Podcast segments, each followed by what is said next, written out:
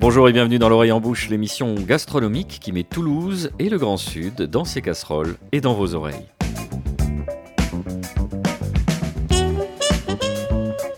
C'est la reprise, chères auditrices. Reprise comme ce mot sonne agréablement à l'oreille de notre équipe. Ravi sans doute, à moins qu'elle ne fasse montre d'une hypocrisie qui symbolise à merveille la confusion de l'époque. Ravi, disais-je, de reprendre le collier. Nous n'avons pas chômé en ce début d'année 2023. Nicolas Rivière, notre bouillant, quoique abstinent rédacteur en chef, a mis ses froides soirées d'hiver à profit pour revisiter ses soupes, ses ragoûts et autres pot-au-feu. Laila Aouba, notre chef à distance en Bourgogne, a pris de bonnes résolutions en remisant pendant ses pauses ses ustensiles de cuisine pour se lancer dans la poterie. Elle vient juste de s'arrêter après la réalisation de 270 pots d'argile pincés à la main. Elle ne pourra malheureusement pas être avec nous aujourd'hui. Elle a oublié son cartable à l'école. De mon côté, la cardiologue, euh, la balance et la dive bouteille se sont chargés de me rappeler que les agapes de fin d'année n'allaient pas s'évacuer toutes seules et qu'il fallait varier les plaisirs gustatifs au risque de faire, comme on dit dans le métier, une chicandier. C'est donc euh, gonflé à bloc que nous avons décidé de renouer avec notre tradition de dénicheur de talent et de partir en vadrouille toulousaine pour mettre en lumière les derniers adeptes du beau et du bon en cuisine, voire, parce qu'on est des snobs pontifiants, tendre notre micro à celles et ceux qui incarnent la cuisine du renouveau. Voici donc la relève qui nous accueille aujourd'hui dans la cave de leur restaurant Fogo, en la personne de Frédéric Medves. Bonjour. Bonjour. Et Bruno Gomez. Bonjour. Merci messieurs de nous accueillir. Au sommaire également de cette émission, nous irons à la découverte du dispositif des étoiles et des femmes dont l'antenne toulousaine a été ouverte à l'automne dernier. L'idée, mettre l'excellence de la gastronomie au service de l'insertion professionnelle de femmes isolées et éloignées de l'emploi avec une formation en alternance et l'obtention d'un CAP. Écoutez ce qu'en dit Alice Pavillet, c'est la coordinatrice du programme des étoiles et des femmes. La spécificité là, c'est d'avoir euh, condensé euh, les apprentissages et les temps de, stage sur neuf mois. Et l'idée n'était pas de, les, de leur faire passer un trop grand nombre d'heures euh, sur les bancs de l'école, mais au contraire qu'elles puissent être rapidement autonomes et opérationnelles sur le marché du travail. Il faut de la volonté pour euh, se remettre euh, dans une posture d'apprenti. Euh, il faut de la volonté pour démarrer un projet de zéro et, et du courage pour aller au bout. Interview complète à suivre dans le courant de cette émission. Et pour l'heure, Nicolas Rivière, nous sommes, je l'ai dit, au restaurant Fogo, une nouvelle table toulousaine déjà très en vue, ce qui n'est pas sans faire écho au thème de notre avant-dernière émission qui passait en revue le paysage gastronomique toulousain et ses récentes ouvertures. Oui, la fameuse émission euh, bilan de fin d'année. Que s'est-il passé à Toulouse en 2022 avec cette question que nous avions euh, posée à l'époque à Rodolphe Lafarge, à Paul Fourcade, au journaliste euh, Théo Torresias?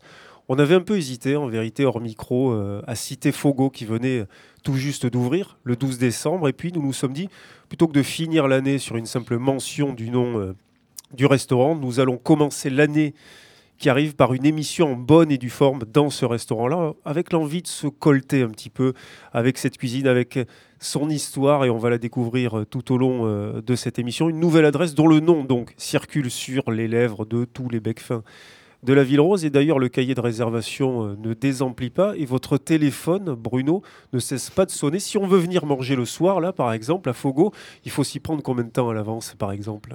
Alors, euh, il ne s'arrête pas de sonner, c'est vrai. On- je reçois à peu près une soixantaine d'appels par jour. Donc aujourd'hui, euh, on n'a pas de place avant les 13 février. Voilà, donc soir. il faut une dizaine de jours hein, pour tenter de, de venir ici. Vous avez d'ailleurs bien fait de poser votre téléphone sur la table à côté, sinon pendant cette émission, on va être dérangé.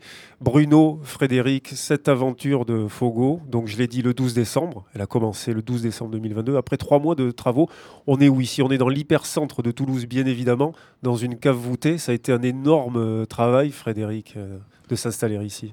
Ouais, c'était un, un énorme travail. Je voyais pas ça comme ça. Et euh, Bruno le voyait plus que moi. Ça a été long jusqu'au jour où on a ouvert. En fait, c'était pas le 12 décembre. On a essayé de faire une ouverture le jeudi d'avant.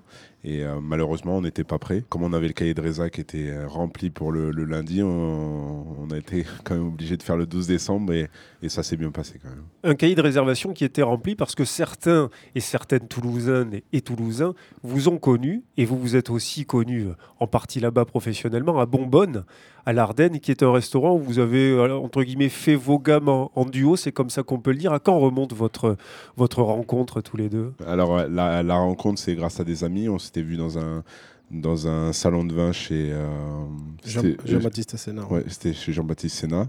Et, Vigneron dans le Minervois. Oui, et qu'on est allé voir ce week-end au Salon du Vin, le vin de mes amis à Montpellier. Dont on parlera à la fin de cette émission. Et du coup, euh, on s'était croisés, mais on, a eu cette opportunité de travailler ensemble. Et euh, rapidement, ça a matché professionnellement et amicalement. Et, on avait ce même projet d'ouvrir notre, notre établissement et, euh, et on apportait les compétences manquantes l'un à l'autre. Parcours intéressant parce que vous, Frédéric, vous êtes originaire de région parisienne, vous avez une belle carrière de rugbyman professionnel. Vous, Bruno, vous êtes brésilien d'origine, arrivé en France il y a une dizaine d'années, c'est ça à peu près.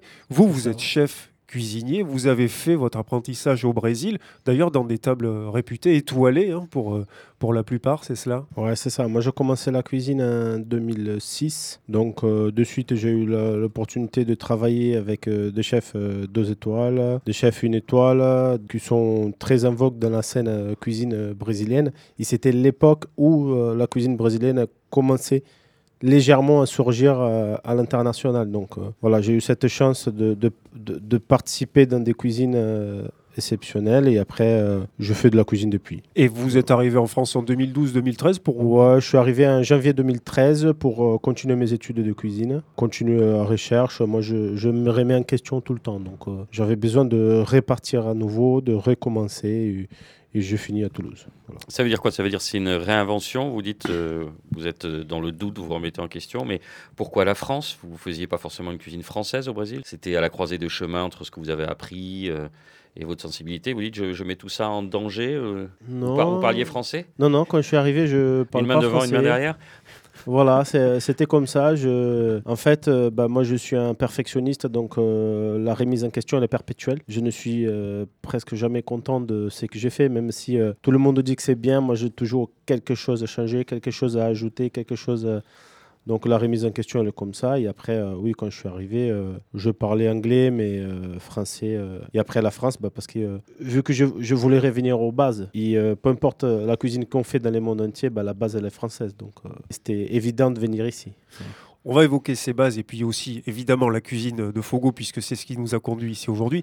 Juste pour clore un petit peu ce, chapitre un petit, des parcours, vous, Fred, c'est le sud-ouest, c'est l'arrivée à Auch à l'âge de 18 ans qui vous fait, entre guillemets, découvrir euh, la gastronomie ou tout simplement les plaisirs de la table, pour le dire, euh, pour le dire de façon plus dépouillée. Parce qu'à Paris, vous n'aviez pas, hormis euh, une tradition familiale du côté de l'Algérie et du Niger par votre côté maternel, vous n'aviez pas spécifiquement de, de côté, de côté gastronome à l'époque. Non, c'est vrai. je bah, j'ai un peu tout découvert euh, dans, dans, le GRC, notamment à Hoche. Et petit à petit, bah, je me suis fait ma, ma culture euh, culinaire euh, avec cette région. C'est sûr qu'on a de très bons produits. Et je pense qu'instinctivement, j'avais ce plaisir-là et je l'ai développé par moi-même et par les rencontres et les échanges que j'ai eus dans, dans cette vie-là.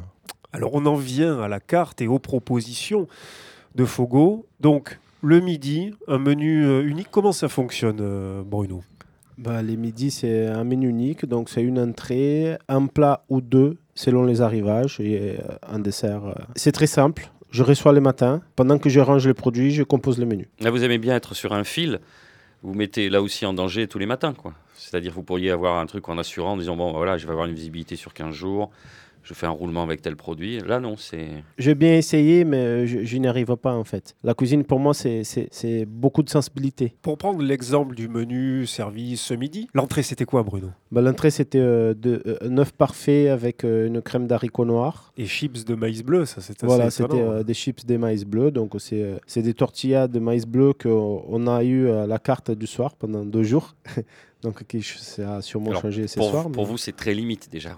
deux jours. Ouais, deux jours. Deux jours, c'est. Euh, il y a beaucoup de choses qui passent en deux jours, donc euh, surtout euh, dans la cuisine des fogos. Donc, Le plat, donc le merlu, escorté avec un, risotto. Là aussi, vous, êtes, vous êtes économe dans la façon dont vous en parlez, comme si vous étiez timide à l'idée de, de nous raconter les plats que vous avez confectionnés aujourd'hui Moi, de, je pense que c'est par expérience de, de, proposer un menu unique. Quand on dit trop, les gens commencent à dire Ah, mais moi, je vais me passer ci, je vais me passer là, je vais passer ci, je vais passer là. Ah, mais moi, je veux pas penser à manger ça.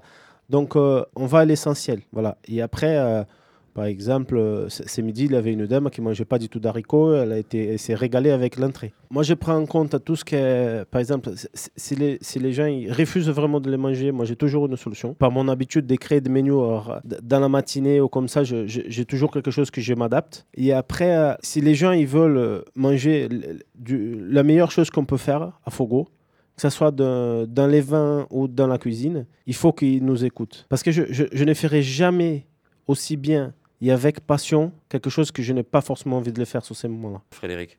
Oui, en fait, ce qui est, ce qui est important, c'est que les, les gens, on est un petit établissement, on a fait à peu près 25 ouverts, et les gens viennent pour euh, notre personnalité, notre cuisine, euh, no- notre état d'esprit, les produits qu'on a envie de, de travailler. Et je crois que c'est ce qu'ils recherchent, c'est de se laisser porter. Et nous, depuis qu'on travaille ensemble, c'est vrai que les gens nous font confiance. Et c'est Bruno, il me dit souvent, la, cuisine, c'est une question d'équilibre. Et en fait, il y a toujours un équilibre euh, dans sa cuisine, ce qui fait que euh, c'est déroutant. Et c'est comme, le- comme le vin. Les gens veulent un type de vin et on leur explique que pour accompagner le plat, il y a un accord, il y a un équilibre encore une fois. Et il faut qu'ils nous écoutent et qu'ils aillent plutôt bah, sur un blanc alors qu'ils voulaient prendre du rouge, sur un rosé, sur euh, une macération, quelque chose de différent qui percute et qui accompagne bien le plat. Allez, je vous propose qu'on fasse une euh, première coupure musicale, une petite pause. On se retrouve juste après ça.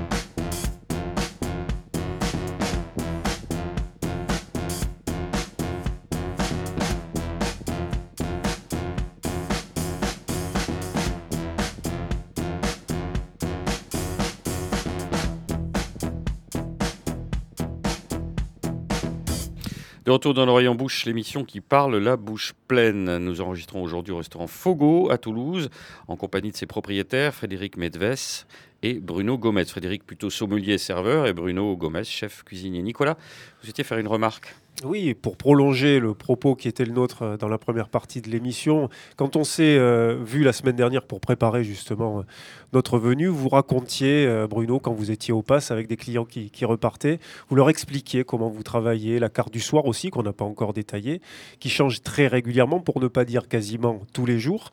Et la réflexion naturelle de ces clients était de vous dire, mais ça doit quand même être compliqué de travailler comme ça. Et vous leur avez répondu, non, moi je trouve que c'est plus simple. Ça, c'est quand même étonnant. C'est à contre-courant des idées euh, reçues que l'on pourrait se faire sur la façon de travailler en cuisine. On a l'impression que vous vous compliquez la vie d'un- d'une certaine manière, hein, je veux dire, en travaillant sans filet, à tombeau ouvert en quelque sorte. Moi, je suis confortable dans l'inconfort, en fait. Je n'arrive pas à savoir euh, que ce que va se passer en cuisine dans une semaine, deux semaines, trois semaines.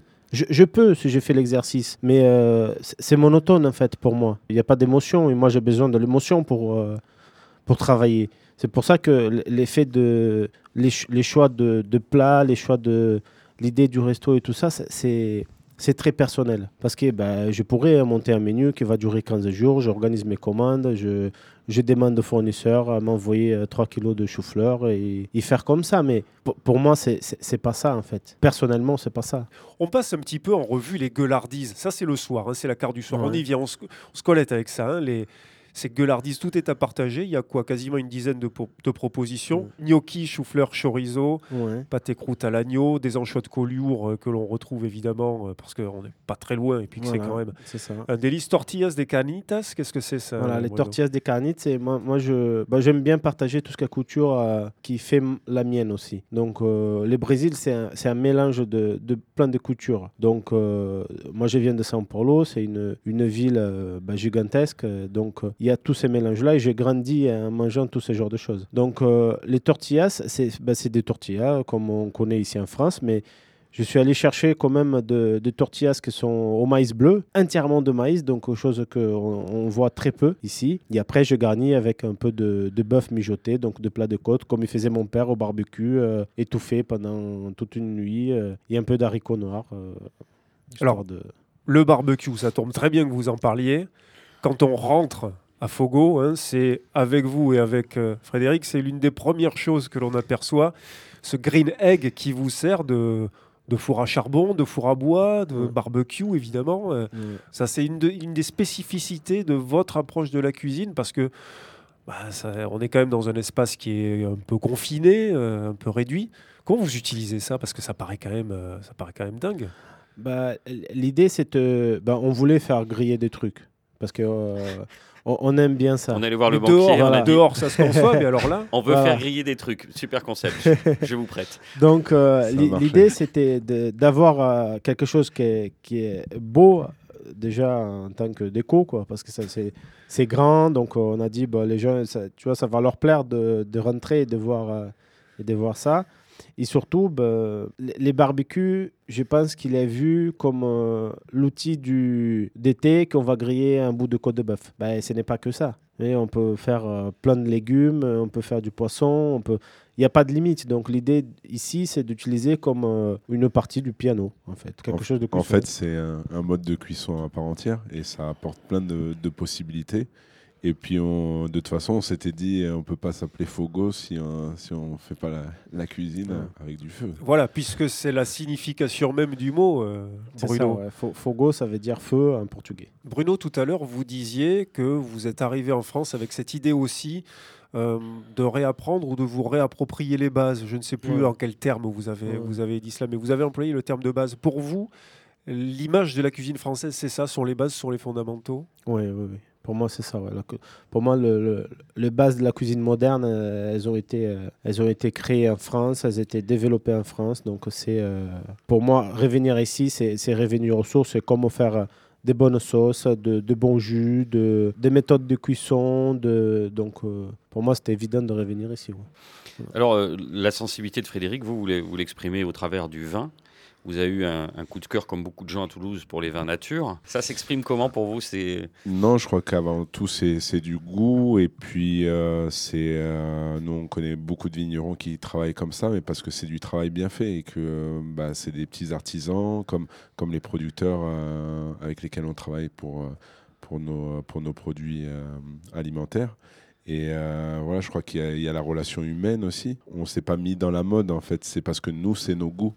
Et c'est pas on fait du nature pour faire du nature. C'est euh, on, cherche un goût. Et d'ailleurs, ben, je le dis pas forcément. Enfin, je le dis même jamais. C'est les gens qui me disent ah est-ce que c'est nature, c'est pas nature. Je leur dis oui ou non.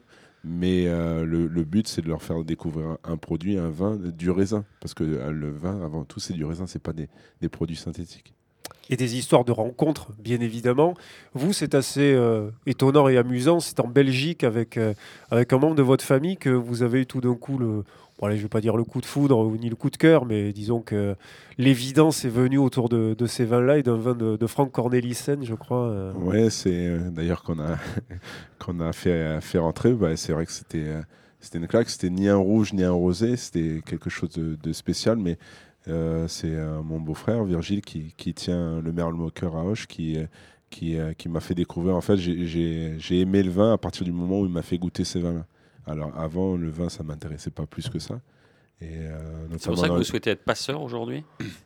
Non, je je souhaite pas être passeur. C'est c'est juste, c'est un plaisir. En fait, c'est, euh, je dis à Bruno, ce que je fais, c'est le travail de l'ombre comme je le faisais au, rugby. Il me dit, mais c'est pas vrai, c'est toi qui es devant, c'est toi qui monte. Je dis, non, je mets en, je mets en valeur en fait ces plats, comme je mets en valeur bah, le- les, les- les bouteilles de vin des vignerons avec lesquels on travaille et avec les- lesquels on a plaisir à travailler. Allez, on se refait un deuxième interlude à caractère là encore musical. On se retrouve juste après ça. Restez avec nous, mesdames.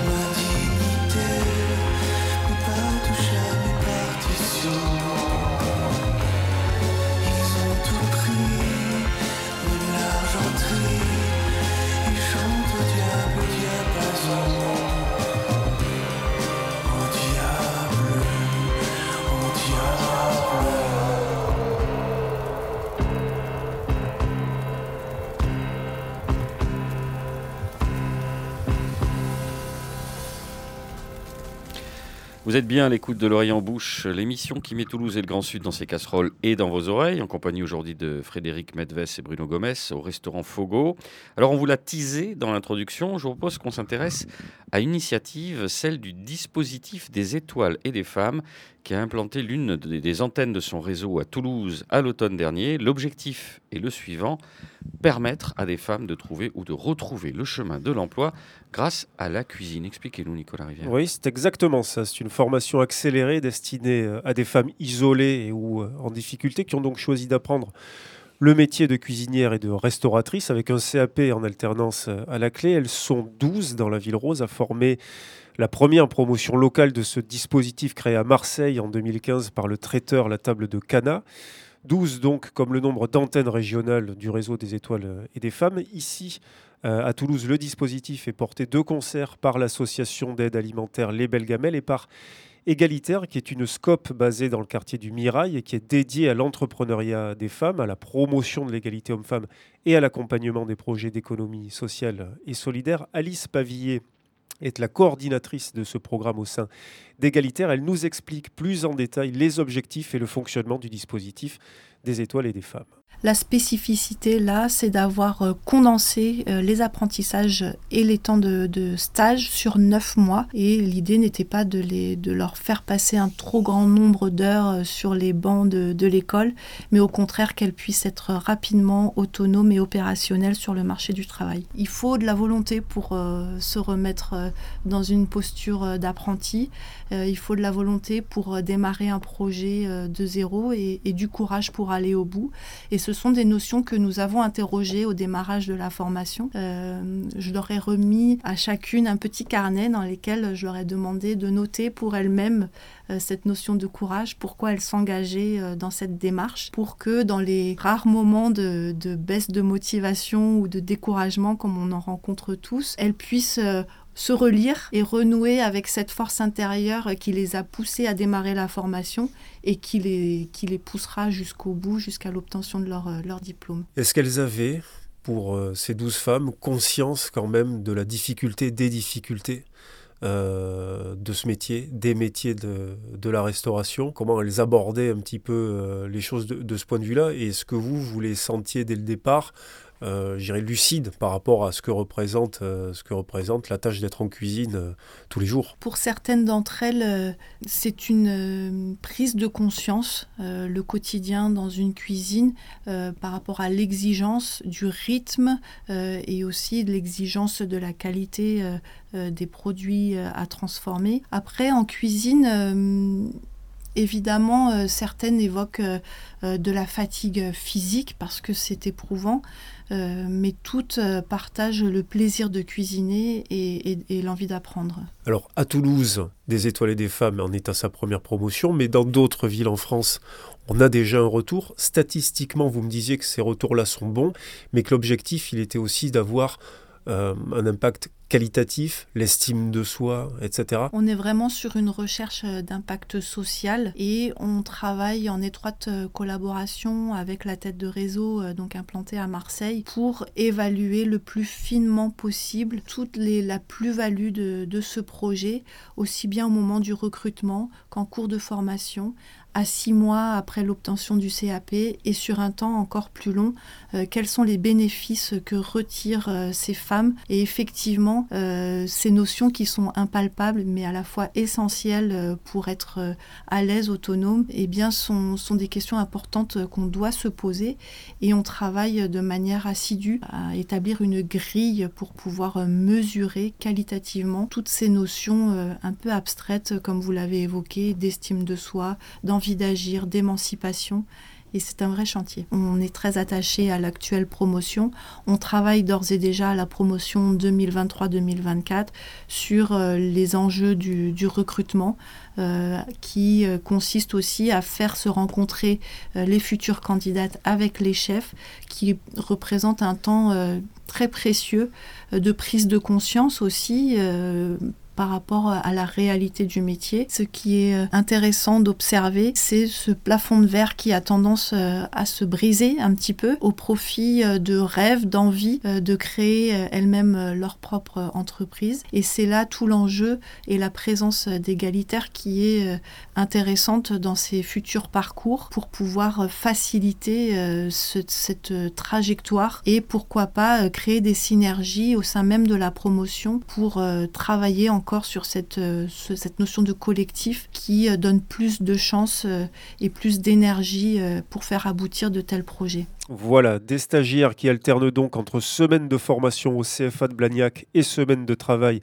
sur le terrain dans les cuisines des restaurants qui participent au dispositif. On en cite quelques-uns. Miam chez Bastien, Cécile, Une table à deux, Mordu, Le Soulier, la table d'hôte Ravigote à Sainte-Agne, Solide, Jour de marché, ou encore Le Rocher de la Vierge de Michael Lécoumberry, où L'Oreille en Bouche va justement suivre semaine après semaine l'aventure de Karine à la rencontre de laquelle nous irons dès la prochaine émission. Bruno, Frédéric, un succès, on l'a dit euh, au début de l'émission pour, euh, pour Fogo, qui est aussi dû au fait que vous êtes de fiefés arpenteurs des bistrots et des restaurants euh, toulousains. Vous connaissez quasiment tout le monde, ce qui fait que avant même d'ouvrir, le carnet de réservation était déjà complet, qu'entre guillemets, vos adeptes connaissaient évidemment déjà euh, votre cuisine.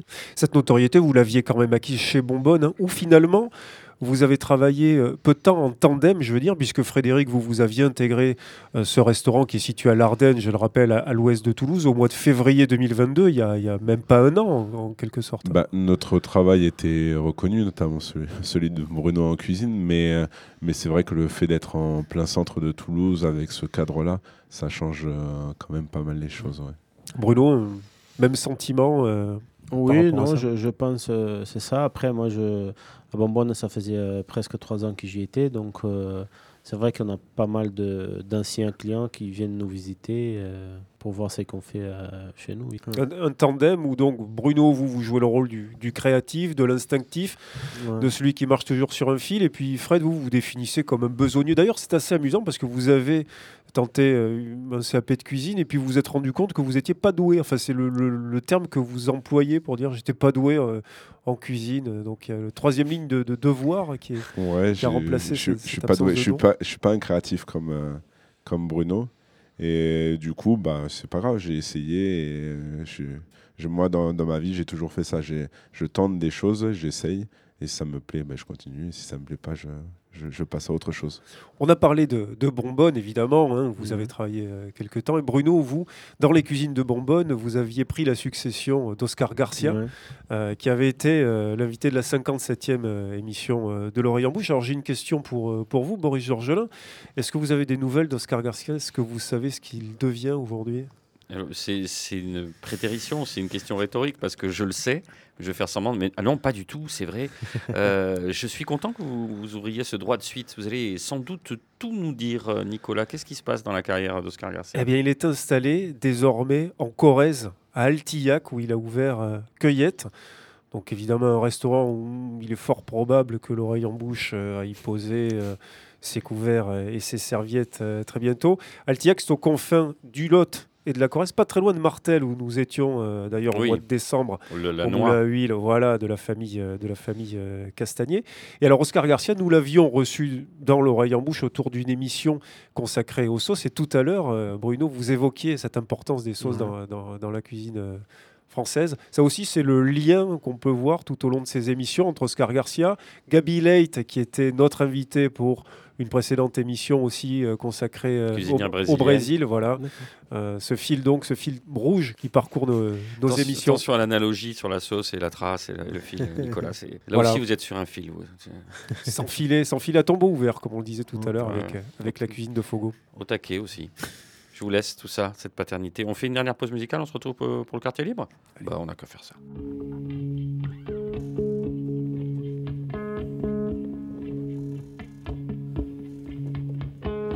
Dans ma chambre, vous croqueriez une pomme petite, vous tremperiez dans le thé des langues de chat en silence. Et après le débat, comme dit Casanova. Fronçant les sourcils, vous diriez, c'est bizarre. Dans ma chambre, vous croqueriez une pomme petite, vous tremperiez dans le thé les langues de chat en silence. Après le débat, comme dit Casanova, fronçant les sourcils, vous diriez ça a été. Car vous n'auriez qu'un mot à dire dans la rue, la journée. Pour vous servir d'acolyte, j'aurai mon parapluie, qui sait. Ma chambre, vous croqueriez une pomme petite, vous tremperiez dans le thé des langues de chat en silence. Et après le débat, comme dit Casanova, fronçant les sourcils, vous diriez c'est bizarre.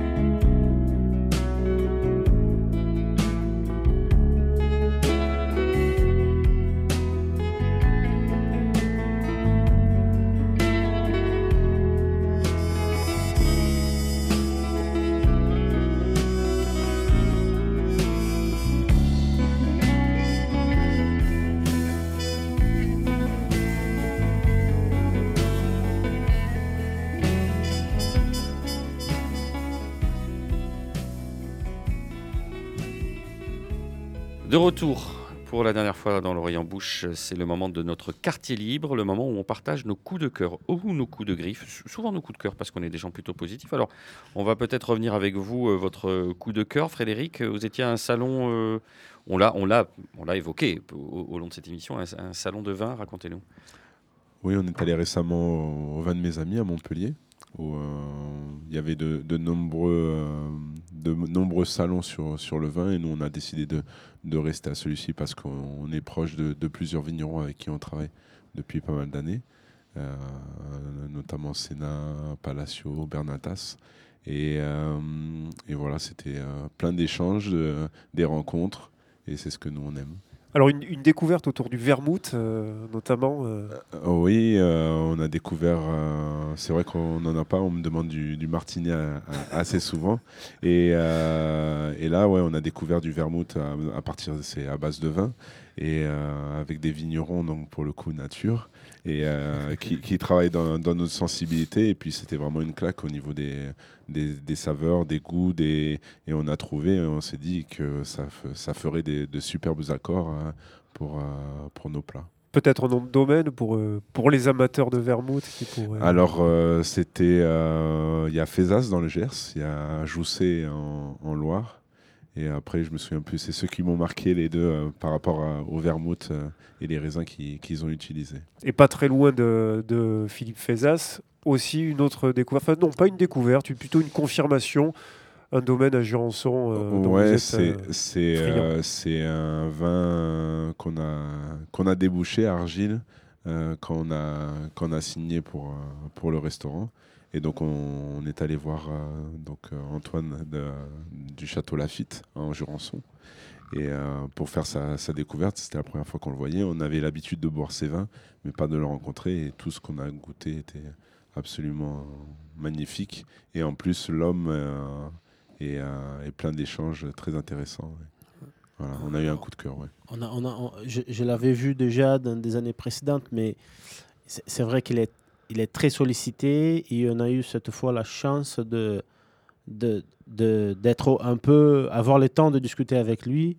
Et, et même après, euh, sur, sur la soirée, c'est vrai que c'est euh, c'est quelqu'un de, de passionnant, passionné. Donc, euh, c'est c'est bien pour ça que je pense qu'on aime bien faire ces genres de salons. C'est pour, euh, pour ces genres d'échanges et ces genres de rencontres. Quoi. Avec des jurançons qui sont dans, dans quel profil, Fred? Parce que c'est vrai qu'ici, on a tendance à connaître quelques très jolis domaines de l'appellation. Je pense au domaine de Charles Ours, je pense à celui de Jean-Marc Grussotte, hein, euh, Camille Larédia. Château Lafitte, vous le situeriez où Dans quelque chose qui est évidemment toujours très ciselé, par exemple sur les jurançons secs, mais aussi avec euh, cette amplitude aromatique qu'on retrouve, euh, qu'on retrouve sur, le, Mais- sur les travail très rigoureux. hein, euh, Ouais, c'est ce qui est, ce qui est impressionnant, c'est que c'est très, ces, ces vins secs sont, sont d'une précision et d'une minéralité, mais là où on a une claque, c'est sur les, les doux aussi. C'est, euh, c'est, je pense que ça réconcilierait beaucoup de monde avec le, le- les vins blancs doux parce qu'il a une, une maîtrise parfaite et le, le sucre est, est, euh, est suggéré. Et euh, ça, ça, ça amène à, à plein de choses, plein d'accords. Et c'est, très intéressant. Et ça évite d'empâter la bouche, comme on peut souvent euh, avoir cette impression hein, avec des, avec des, pas, pas des jurançons, hein, mais d'une manière générale avec des vins doux qui tirent un petit peu trop sur, euh, sur ce côté confituré. Mais là, pour, pour l'histoire, quand on a bu ça et on a bu euh, le, le, le vermouth juste après, et Bruno, il m'a dit, mais là, on peut faire, euh, on, on peut faire toute une soirée avec des accords avec, avec des vins doux. Et euh, on mettrait une claque à, à beaucoup de monde. beaucoup de monde. En fait, c'est, où, où c'est étonnant, c'est- dans l'équilibre.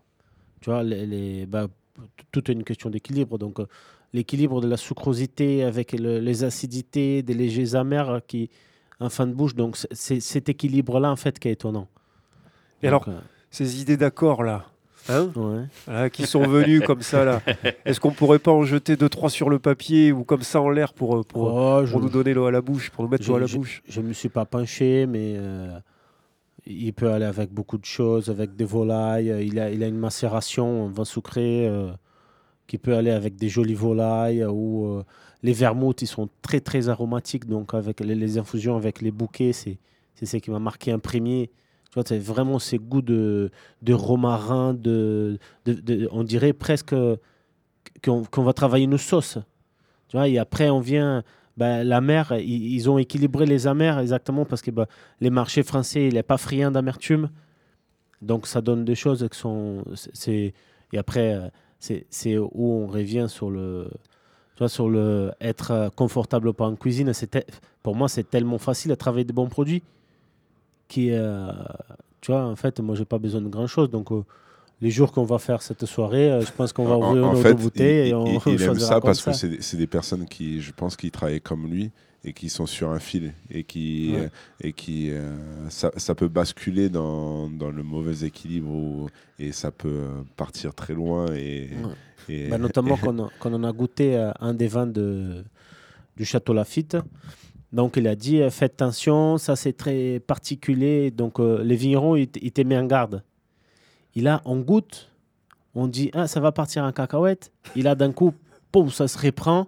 Et là tu dis mais c'est phénoménal. Tu as dit que tu allais, toi, t'a- t'allais faire, euh, t'allais shooter d'un coup et d'un coup ils prennent un envol et c'est. euh, Donc euh, je pense que c'est ça que c'est. euh, C'est ça que c'est bien. La ligne de crête. C'est ça. Exactement. En tout cas, bel envol pour, euh, pour Fogo euh, jusqu'à présent. On vous souhaite évidemment euh, le meilleur et peut-être qu'on vous croisera d'ailleurs au salon euh, Contraste les 12, les 11 pardon, et 12 juin prochain euh, à Albi. Je signale puisque c'est le Salon des vins euh, du Sud-Ouest. La première édition s'était tenue à Rodez dans les anciens haras l'été dernier. Cette année, vous pouvez donc le cocher sur votre euh, agenda, sur votre calendrier, Boris, 11 et 12 juin Dans mon carnet à spirale. 2023. Voilà, à Albi, le salon Contraste. Merci Nicolas, merci à tous les deux de nous avoir accueillis l'oreille en bouche. C'est fini pour aujourd'hui, merci à vous de nous avoir suivis. Cette émission, je le rappelle, est coproduite et diffusée par l'homme qui a vu l'homme qui a vu l'ours, Radio Radio, Radio Radio Plus et Radio Terre. Vous pouvez nous retrouver sur notre compte Instagram, notre page Facebook, nous réécouter sur radio-radio-toulouse.net et toutes les plateformes de streaming. Je vous rappelle enfin ce mot de Victor Hugo, enfer chrétien du feu, enfer païen du feu, enfer mahométan du feu, enfer hindou des flammes, à en croire les religions, Dieu est né rôtisseur. À méditer. Salut les filles, on se retrouve très très vite.